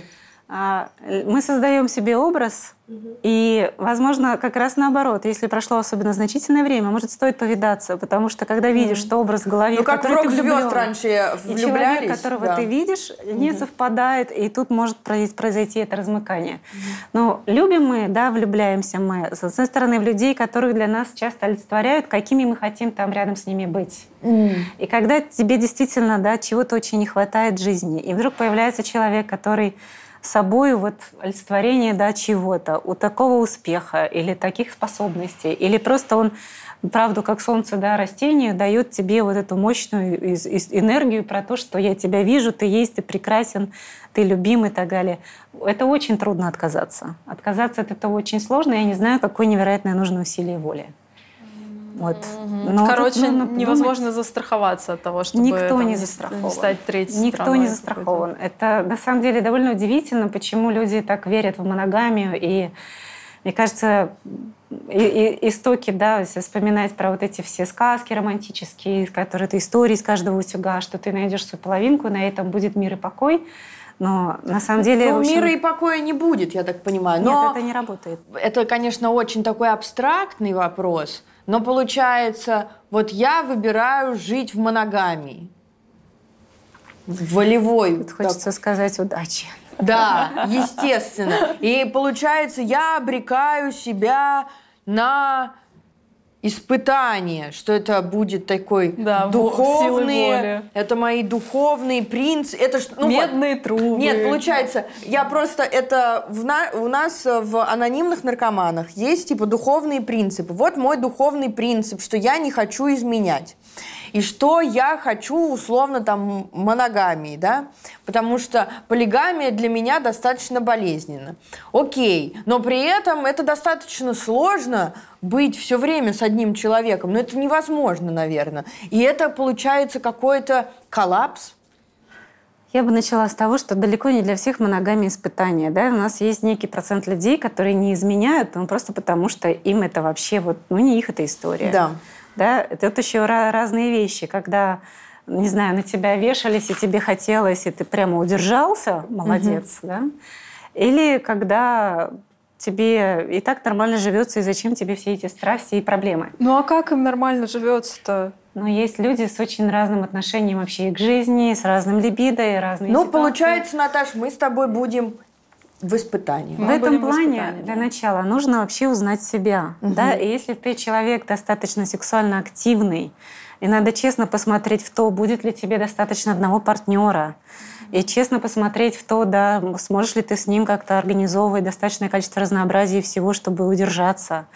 И, в общем, и какие тут могут быть выходы? Полигамия не выход, да, но есть полиамория. Это, Это другое. тоже не выход. Какие-то Вот. ты- А открытые- дополнительные а люди в моей квартире, открытые отношения тоже не выход. А есть открытые отношения односторонние, когда мне можно, а тебе нельзя. Согласись. Кто-то согласится. Боже мой, вы знаешь, Согласятся, ну почему же? согласятся. На самом деле еще как согласятся, и эта форма есть, и она ничего не страшного, Да? и она достаточно распространенная. Серьезно? И есть Что кому-то куколды. можно, а мне, не- а, Конечно. мне можно, Есть а тебе куколды, нельзя. Есть куколды. Куколды, да. Есть люди, которые любят наблюдать, есть люди, Ну, это- которым ну, это- достаточно, чтобы партнер им говорил, Я, где и с я, я традиционных взглядов. И есть, в конце концов, э, стратегия «не говори, не спрашивай», когда вот, да, такое... Не у- хочешь знать ответ, не задавай да. вопрос. И когда взаимное уважение выражается в том, что мы очень все это тщательно скрываем, и вот никаких там, да, в твоей квартире там, сказать, чужих трусов. Вот это да. Да есть и такое. Да, но это... э, Пока, я думаю, пока, наверное, выход в том, чтобы оставаться самой по себе, пока не разберешься. Или вот. пока не встретишь На человека, с которым ходить. захочется с этим быть. Да, конечно. Я вот поэтому и остаюсь одна, чтобы не, не наломать новых дров, потому что мне кажется, я запутаюсь в я момент. Карин, Отношения говно. Я бы здесь поддержала, но тут еще есть разница между, что я тебя правильно услышала, да, есть, есть еще история про выход из аддикций. Угу. А если, скажем, этой истории нет, человек просто очень сексуально активен и понимает, что он не удержится, да, но ему надо быть опять честным с собой угу. партнерами и, в общем, просто быть честным и говорить, что я тебе моногамии пока не обещаю с моей стороны. Ну да, не, просто когда я трезвая, это один человек. Это достаточно, как бы я умею рассуждать, э, совершать какие-то правильные поступки. А когда я не трезвая, это совершенно другой человек, к сожалению. Вот, и это не, очень большая неуправляемость. Вот. И с сексом это тоже очень связано. А вот, э, вот эта фразочка, да, как там, хороший левак укрепляет брак. Да, да, да, да, да. Насколько есть там вообще доля правды? Ну, какая-то относительная, да, есть. Это для тех самых ситуаций, возможно, когда э, женщина так занята и убивается дома по хозяйству с детьми, а мужчина нашел кого-то, да, но и она смотрит на это сквозь пальцы, и когда, значит, э, да, чтобы это было временно, и туда не уходило много ресурсов, и через какое-то время он возвращается, они продолжают жить вместе. Я очень часто вижу такие комбинации. А может наоборот, если она нашла себе супер классного чувака? Абсолютно. Это Короче, вообще... отлично провела отпуск. время. В отпуск, да, сходить, условно. Нет, я знаю таких прекрасных верных жен, замечательных хозяек и прочее, прочее, у которых, да, есть какой-то постоянный партнер где-то на стороне, то есть он параллельный и постоянный, многолетний. И это такая отдушина периодическая, да, когда, потому что это действительно помогает уравновешивать суть треугольника в том, что напряжение, которое было бы между двумя людьми и могло их порвать, mm, распределяется между тремя, и третий работает громоотводом.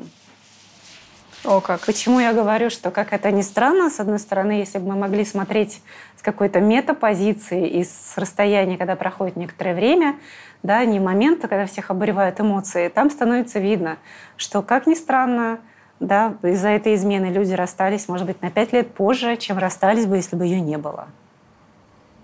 Слушайте, ну, может быть, тогда эти отношения вообще не стоят того, чтобы они были. Ну, зачем они тогда нужны? Но есть такой биологический детерминизм. Человеку нужен человек.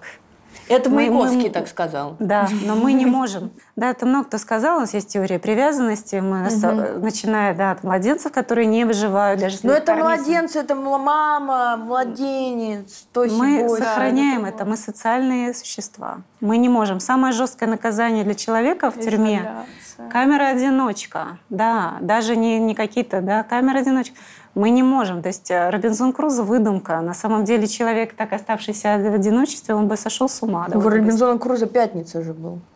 Ну, да, он попозже да, появился. Да. Я думаю, а что в жизни, в жизни до появления пятницы уже было бы нехорошо. Да. Уже все. То есть у нас буквально мозг умирает, если у нас нет угу. социальной коммуникации с другими. Я понимаю, но просто это ну, громотвод, постоянный партнер на много лет. Но это какие-то такие тяжелые схемы. Ну, кому-то не тяжело, кому-то, видимо, так легче. Кому-то не тяжело, кто-то в эти схемы просто не идет. Я повторюсь, вот на то, что на самом деле иметь параллельную историю, должны, на самом деле нужны время, силы, а силы. часто еще и деньги. Поэтому Конечно. это и удел некоторой статусных Очень людей. много ресурсов нужно потратить, чтобы иметь Поэтому две параллельные многие истории. люди к моменту, когда они думают уже об отношениях там серьезных настолько, чтобы жить вместе и заводить детей, да, это происходит, поэтому это происходит все в более позднем возрасте, да, и вот 30-40 уже туда сдвигается.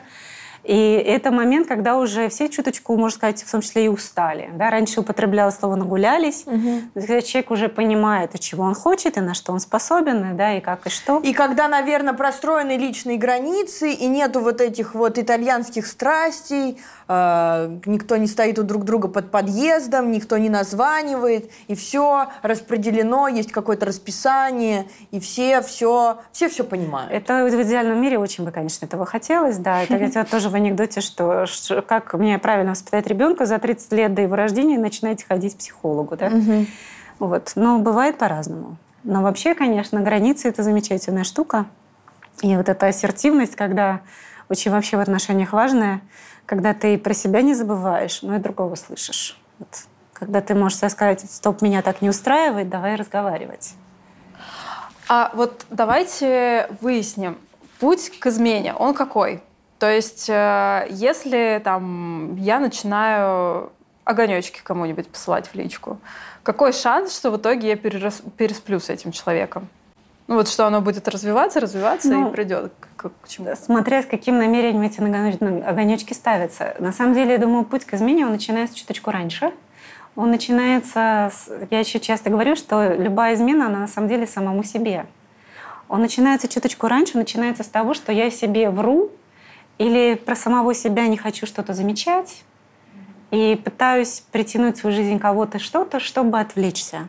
И вот, вот этот момент, почему мне это стало надо, да, почему у меня дома жена с ребенком, а я, значит, ищу кого-то в Тиндере. Почему, почему я вообще завел Тиндер? Почему вообще ну, да, я завел Тиндер? Да. Тиндер, да. Скачал Снова. его. Да. То есть вот эти вот моменты честности с собой, которые люди, ну, как бы предпочитают игнорировать. А стоит ли вообще рассказывать об измене? Вот, кстати, да. Мнения расходятся. Я думаю, что у меня не будет универсального ответа. Это по ситуации. Наверное, очень индивидуально. Это очень индивидуально, потому что есть мнение, да, с одной стороны, что Э, натворили, если она уже завершилась, то ну и мучайтесь сами и молчите, да, пусть ваша совесть будет вашим наказанием до, до конца дней ваших. Нечего это переваливать на партнера и его мучить. Да, вот да. я так считаю. Вот, есть такая точка зрения. Есть другая, что это будет барьер между вами, камень за пазухой, вы все равно будете это носить.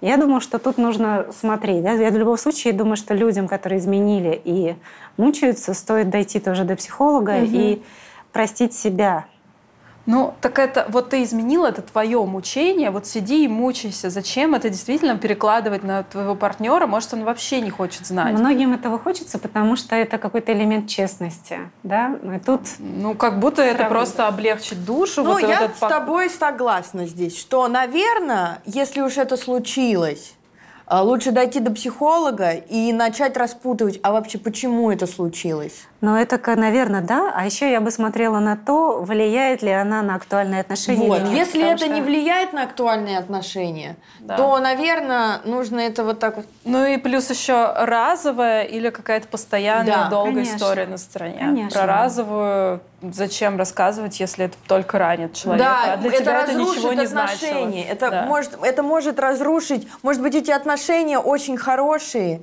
и они могут разрушиться. У меня нет универсального. Ну, это очень, наверное, ну, индивидуальная да, история. Это так, так да. К тому же там да. вступает очень много факторов каких-то, потому что мы сейчас говорим немножко как про коня в сферическом вакууме, да, да человек да, да, человек. да, да. Там же есть еще много чего. Вот говорили, что три стороны. На самом деле есть четвертая пострадавшая сторона – дети. Угу. Дети и родственники, и еще друзья иногда, которые узнали, да. И Ой, когда друзья рассказывают, я там кому-то изменяю, нахрена мне это знать? Вот я с твоим бойфрендом же знакома, мы видимся, ну вот зачем? Вот, Но вот я считаю, что в таких других... ситуациях, даже если там, например, дети узнают, что родители изменяют, или друзья узнают, что кто-то там кто чего-то изменяют, надо ничего не рассказывать. Лучше в это не встревать. Подожди, но если бы все твои подруги знали, что вот тебе мужик изменяет, ты бы хотела, чтобы они молчали? Лучше не ввязываться, лучше, чтобы никто не был гонцом плохих вестей. Мне кажется, что все это превращается в то, что этот человек, к сожалению, потом э, ты на него переносишь эти плохие я понимаю, что он не виноват абсолютно. Ни, ни в чем. Есть такой момент, да. Ну, что... гонец плохих вестей, он как будто бы, знаешь, с этой, с, с берестой и с, и с этим, а на их, коне. А их казнили раньше. Да, и, и, и, и вот так вот. Надо и ты теперь, с белым флагом И ты всегда будешь теперь его ассоциировать mm. только с этой ну, новостью. Ну, короче, к сожалению. Я, вот здесь я с тобой не согласна. Но просто... Мне кажется, есть оптимальная комбинация, когда если ты подруга и знаешь, что да, вот твоей подруге изменяет ее парень, кажется, есть идеальная комбинация, как не вляпаться, но и остаться да, на ее стороне. Угу. Это подойти к нему, сказать, угу. я знаю, угу. мне это не иди нравится. Расскажи. Да. Либо иди признавайся, либо имей в виду, что если что, я не буду молчать. И тогда, ну, когда да. оно, если оно всплывет, вы всегда сможете сказать, что вы это не поддерживали. Да, и... вот это самое правильное, мне кажется, решение. А если родители? Окей, с, с друзьями разобрались, а вот что делать с родителями? Я думаю, то же самое. Сказать, дорогой папа или угу. дорогая мама, я в курсе, мне кажется, тебе надо с папой или мамой поговорить. Угу. Да, мне это все не нравится, я это не поддерживаю. Угу. Ну да. Тут... Но про детей, на самом деле, конечно, я сказать, сторонник того, чтобы их не ввязывали в это да, вообще. вообще. Потому что это, ну, если только они взрослые, да, если они не взрослые, это, в общем, все должно происходить на таком вот этаже родителей, скажем так. К детям это не должно спускаться. А вот я подозреваю своего партнера в измене. Что мне делать? Как мне с ним поговорить? Вот, ну, что делать? Потому что, естественно, какой-то импульс, ну, может, не естественно, но телефон проверять, например, пойти. Но я вот э, не поддерживаю проверять я телефоны. Я не поддерживаю категорически э, Потому что, ну, во-первых, это залезание в, за личный, в личные границы. Никогда ничего хорошего ты там и не это, найдешь. Да, и я вот, я за себя очень сильно переживаю. Да. И мне кажется, я сойду с ума и моя тревога меня доведет до чего-то очень плохого. Ну просто ты сто процентов найдешь там что-нибудь, что тебе не понравится. И может быть ты чего-то найдешь и не так это поймешь. Да. И а еще потом тебя обвинят то, что как вообще можно залезть ты в чужой телефон. Границы, но я да. считаю, что это табу, нельзя залезать в чужие телефоны. Я тоже противник залезания в чужие телефоны, но думаю, что когда возникает подозрение, да, надо для начала разбираться, почему оно возникло. То есть вот, да, если это часто женщины там, или мужчины тоже говорят, что это какое-то чувство. Да, вот откуда взялось это чувство, как давно это чувство, в какие... И там находятся какие-то элементы. Обычно у партнера или партнерши как-то резко меняется поведение. Да? Вот угу. там не было пароля на телефоне, он появился. Угу. Раньше говорил при мне, тут хватает трубку, убегает куда-то в другую комнату. Кто-то, да, что-то вот замечает на уровне запахов, на уровне что-то вот... Что-то не так.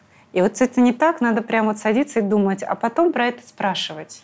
Почему я нахожу дома да, чужие духи, или почему я, да, или, или почему я, ты раньше работал до 8, а теперь до 9, да, ну вот, а дальше, да, вопрос, если человек по много в реакции, если он способен на это как-то адекватно ответить. И, опять же, мне кажется, любой нормальный человек, если понимает, что партнер, то партнерша тревожится, может сказать, ну, боже, ну, приезжай ко мне в 8-15 на работу да, там, mm-hmm. или приезжаю в любой момент. Или вот, вот, то есть про это можно наговориться.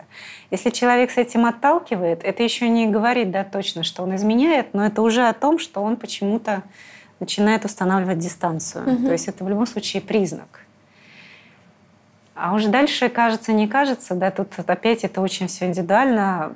На, на, народ в этом плане могуч, да, начиная там частными детективами, заканчивая есть женщины, которые вообще не знали, как включить компьютер, то есть э, просто разбирались до каких-то Гадалки, трологини, астрологини. хакерских высот. Нет, вот это вот не советую.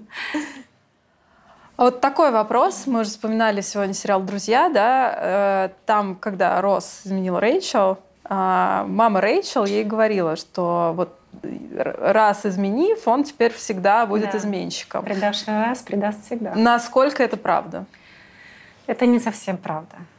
Это неправда. Э, есть люди, которые правду глубоко искренне раскаиваются. Есть те, кто действительно влюбился, занесло. Да, и я говорю, довольно интересно, что тема как будто бы довольно новая, но у нас один из старых классических советских фильмов «Любовь и голуби», он как раз про такую историю, угу. хорошо закончившуюся, кстати, угу. ту самую. Вот. И поэтому нет, есть, конечно, люди и пары, которые, для которых это испытание, которое подтверждает ценность того, что они могли потерять. То есть мы с Кариной не безнадежны. Не, ну вот как раз я тоже Вы хотела спросить. А, например, вот человек, вот как я, да, я систематически изменяла, но сейчас э, я стараюсь быть лучше, выхожу на путь выздоровления, стараюсь как-то меняться. И что, э, вот э, давать таким людям второй шанс или не давать? Конечно, давать. Потому что все равно, но это вызывает много вопросов. Такой вот человек. Ну, как... Тут вопрос в чем, да? Давать mm-hmm. кому? То есть, если сказать, я исправляюсь, я иду к тому же партнеру и говорю, давай начнем сначала. Ну, Не-не-не, вот нов, новый партнер. Да, да, да. Новый я партнер, вот... чистый лист, как бы. И э, не хочется держать в секрете все это. Ну, мы уже тут все рассказали. вот.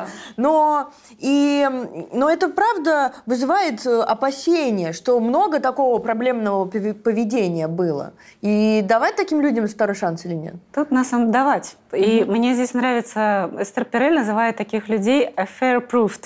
Угу. То есть как вот проба, да? Ага. То есть на самом деле э, человек, который так же, как и ты, верит в романтическую любовь и идеализирует моногамию, мы не знаем, мы, мы, же, мы же меняемся. Угу. Мы вступаем в отношения, мы же меняемся, и мы не знаем через 10-15 лет, кого из нас занесет. А вот тот, который уже там был, который знает, который остановился, выводы который сделал. говорит, я не хочу, сделал выводы, a fair proved. Угу. То есть, возможно, даже он в этом плане надежней. Ну, то есть э, прощать изменщика можно? Если он раскаивается, если он делает активно попытки все исправить, если он заинтересован в отношениях, если, если он, он делает какие-то действия, получается. Да, если он активно это да, делает, работает над этим, над этим тоже, то да, тогда можно над этим подумать. Но каждый, да, там сердце своем сам решает, и волен прощать или не прощает. Для кого-то это все, для кого-то это... Ну, кто-то не... Все равно человек достаточно мне дорог, чтобы мы это переступили и шли дальше. Но все-таки вот какой шанс, если я уже один раз изменила, какой шанс, что я буду продолжать изменять? Сложно сказать. Но есть какая-то статистика? Смотреть, как, как именно, как именно я один раз изменила. Вообще есть, конечно, статистика, что э, люди, которые, чем больше у них было половых каких-то связей до, вот не измена вообще половых связей, чем ага. больше партнеров, тем скорее они будут изменять. Но это все да, вот, сведения из моментов, когда психотерапия не вмешивалась. Mm-hmm. Когда человек, не да, когда человек mm-hmm. рефлексирует, ну, конечно, если ты привык к такой жизни, а потом ты вдруг там выходишь замуж или женишься, ну, какие ну, шансы, понятно. что ты остановишься? А вот. существуют вообще отношения после измены? Для того, кому изменили? Ну, да, ну вот э, произошла измена, и как бы вот и человек ее съел, и как дальше происходит их с отношения? Этим, с этим же человеком. Да, с этим, с этим же человеком. Же. Конечно, да. Ну, то есть уже, как и сказали, да, конечно. Mm-hmm. Все может, даже может стать лучше даже, наверное, лучше неудачное слово, по-другому, но не хуже. Угу. Потому что же это довольно интересный момент, про который тоже Пирель прекрасно пишет, что когда мы в отношения вступаем, у нас почему-то какой-то невероятный кредит доверия, хотя мы человека еще не знаем. Mm. Да, мы еще с ним только пройдем, да, вот, а уж когда мы его знаем, когда мы с ним пуд соли съели, и в том числе мы, к сожалению, знаем, что он способен или способна вот и на это тоже. Вот теперь вы его знаете, вот теперь вы берете или не берете, да, но это не кот в мешке. В начале отношений это ну, кот да. в мешке, но почему-то много доверия. Mm-hmm. Все-таки, да, я влюбилась и вот-вот уже хочу изменить, но вроде как э, это противоречит моей морали какой-то. Как себя остановить? Не видеться, да, с этим человеком? Ну вот что делать? Очень сильное противоядие, если вы сами, да, в отношениях своему партнеру про это рассказать. Ага, сразу. Я ну, повторяюсь, там, мне, мне вот тайна, он нравится, Тайна да? убивает многое, да. Угу. Вот. Она тайна очень много убивает, и это сразу, сразу превращается во что-то другое. Ну вот тут, конечно, многие скажут, а как партнер среагирует, да? Далеко не все готовы это услышать. Вот. Другое, да, постараться не видеться. Третье – это понять, что меня туда так влечет. Потому что особенно эмоциональные измены, как и виртуальные, которые тоже да, во многом эмоциональные, они чем тяжелы? Мы себе уже что-то придумали, угу. и мы как бы знаем, что вот там это лежит, и мы туда ужасно хотим. Возможно, через год мы обернемся, плюнем и скажем, Господи, во что я вляпалась? Но сейчас мне кажется, что там то, что мне надо. И вот развернуть вот это, что мне надо, и спросить у себя, что это, и могу ли я это получить где-то еще как-то по-другому, вот это может быть ответ на этот вопрос. А что делать, если мне изменили? Ну, я понимаю то, что там можно, сра... можно пойти на психотерапию, это самое ну, эффективное. Да, как, есть, как пережить а, вообще? Как пер... пережить вообще? Первые некие, да, как, ну, первые шаги в книге, я тоже их э, описывала, но, кажется, самое-самое главное – не пороть горячку. Угу. Потому что это стресс, стресс мощнейший, и сначала, может быть, состояние шоковое, когда не веришь, да, и даже ты как будто спокойно, а потом приходит такая мобилизация, по-разному. На люди на стресс тоже реагируют разными способами. Кому-то хочется немедленно бежать, что-то делать, кого-то трясти, выяснять, бить морду, там, да, поднимать все переписки, вот это все. А кто-то ложится в вот такое субдепрессивное состояние, да, ничего не могу, заболевает, плохо, истощение немедленно. Вот очень видно, особенно там сразу скидывает 5-10 килограмм угу. прям за неделю, прям вот такие вот моменты. Угу. Кто-то вот какую-то комбинацию из этих двух да, переживает. Ну, в общем, первое, да, я говорю, берегите здоровье, потому что вот это все проходит, а последствия, да, вот этих стрессов, они остаются, и поэтому не пороть горячку, да, глубоко дышать, э, наладить сначала свое, свое стабильное какое-то эмоциональное состояние, а потом уже будете разбираться. Ну, а разбираться тоже, соответственно, как-то... Ну, от ясной головы. То есть, если нужно, да, это и фармакотерапия, если нужно успокоиться, часто разлаживается сон, потому что это могучий стресс, правда, и да, люди не спят, не едят, то есть это надо все вернуть себя, да. А уж потом садиться и думать, чего я хочу, mm-hmm. да, еще с чем я имею дело. И, конечно, много там будет зависеть от того, как себя партнер ведет, да, какая именно эта измена. Ну и любого рода, конечно, да, психологи и психотерапевты тоже здесь помощь. А как вернуть э, секс после измены? А, довольно просто. Надо просто им заняться. У нас есть исследования, которые говорят, что в постоянных стабильных отношениях, особенно женщины, особенно после 30, а, теряют вот этот компонент, который называется спонтанным желанием. То есть, а у нас, опять же, наша вся пропаганда, она из каждого утюга про то, что если ты любишь, ты вот так вот хоба и хочешь. Угу, да. Говорю, хоба, вот химия, да, чертики. Угу. На самом деле нормой является наоборот. Mm-hmm. Такая когнитивная готовность, просто решение начать как-то прикасаться, взаимодействовать. Потом да, в физической стимуляции приходит обычно желание, то, которое называется эндогенное внутреннее. Mm-hmm. А уже вот после него, когда все случается, как и сразу приходит вот та самая химия. То есть mm-hmm. ровно наоборот порядок. И поэтому нужно вот это когнитивное решение, добровольное, да, просто это сделать. Ну, у нас в секс-терапии много разных задачек и упражнений, как, да, всяких игр, как к этому перейти, вот как бы не искусственно. Но вообще это просто решиться. Да? И поэтому после беременности, после длительных перерывов, после измены надо просто решиться. И если что-то мешает, опять надо разбираться, что. Да? Страхи, блоки, обиды. Угу. Ну и, наверное, последний вопрос. Что такое открытые отношения?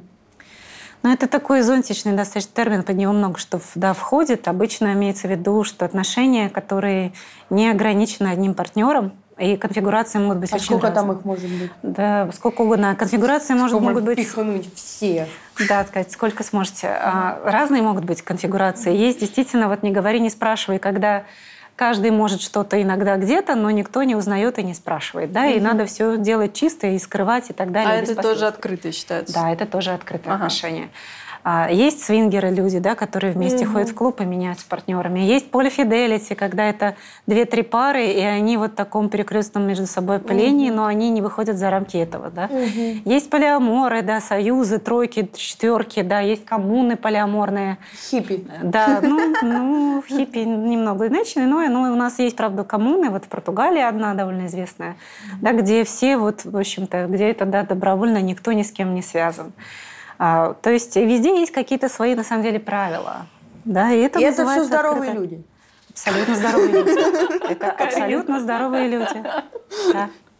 Вот здесь Нет. могу уверенно сказать «да». Ну вот, вот я...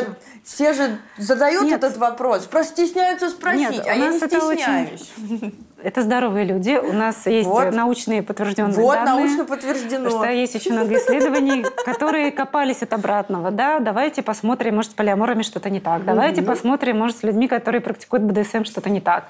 Все, может, все со свингерами что-то не так. Все может, можно делать. Да все они здоровые. Нет там каких-то специальных личностных характеристик. Если сексуальное взаимодействие происходит между двумя взрослыми людьми, которые находятся в равных позициях власти, да, да, в уме, здравом и памяти, mm-hmm. и это не отношения, да, и не попад... это не попадает под уголовный кодекс, mm-hmm то Все это здоровые отношения. Вот. Все здоровые, если это добровольно. Ну вот, вот, да, момент про добровольность. Вот, допустим, а, у меня с моим каким-то там, не помню с кем, а, с каким-то из моих парней у нас был вот этот разговор потенциально а, про открытые отношения. Ну, там, что сейчас, может быть, мы не хотим, но там, может быть, я, я не гарантирую, что через три года я там не захочу что-то еще. Разве не честно, да? Мы с тобой сейчас про это поговорим, и, может быть, э, перспектива открыть отношения будет. А он говорит, что нет, категорически нет. И вот что делать в такой ситуации? Я думаю, что здесь было бы разумно, вот с учетом того, что, правда, мы меняемся, сказать, что хорошо, нет, сейчас нет, да, через три года или когда будет у кого-то необходимость, надо садиться и снова разговаривать. Угу. То есть я бы не была такой категоричной. Мне кажется, люди, которые на пороге там, да, условного ЗАГСа говорят друг другу, пока смерть не разлучит нас, ну, ну, в общем, тут самое главное, что чтобы все были согласны. Да. Если все да. согласны, значит Честно, все... проговорено, осознанно, да. добровольно. Вот, тогда все супер. Нет никаких вопросов, все здоровы, все хорошо. Я люблю формулу, что в близких отношениях не должно быть больно. А уж какой то мании конфигурации... Вообще, это абсолютно дело этих людей. А нас да. это не касается. Ну, в общем, Согласна. если мы так будем подводить итог уже, угу. да, то вся эта история, она про должна быть про честность, да, угу. И про договор какой-то. Угу. И, и там, где начинается замалчивание, там уже открывается вот эта дверь для измен. Я бы сказала честность и коммуникация, потому что договор, да, это что-то на, надолго, а тут его, видимо, надо ограничивать в сроке и через угу. какое-то время передоговаривать. Пере, да. Постоянно пересматривать этот договор. Да. Ну да, коммуникация тогда. Ой, ну что, класс. очень супер. хорошо поговорили. Да, мне прям очень понравилось. У меня исчез этот вопрос, который у меня был в голове, что со мной не так, вы мне дали надежду на да. то, что когда-то у меня появятся отношения. Когда захотите, они точно появятся. Отлично. Спасибо вам большое, Спасибо что вам большое, что пришли. Пожалуйста. Спасибо. Друзья, э, я надеюсь, вы досмотрели до конца наш суперинтересный выпуск э, и сделали для себя какие-то выводы. Все, пока-пока. Пока-пока.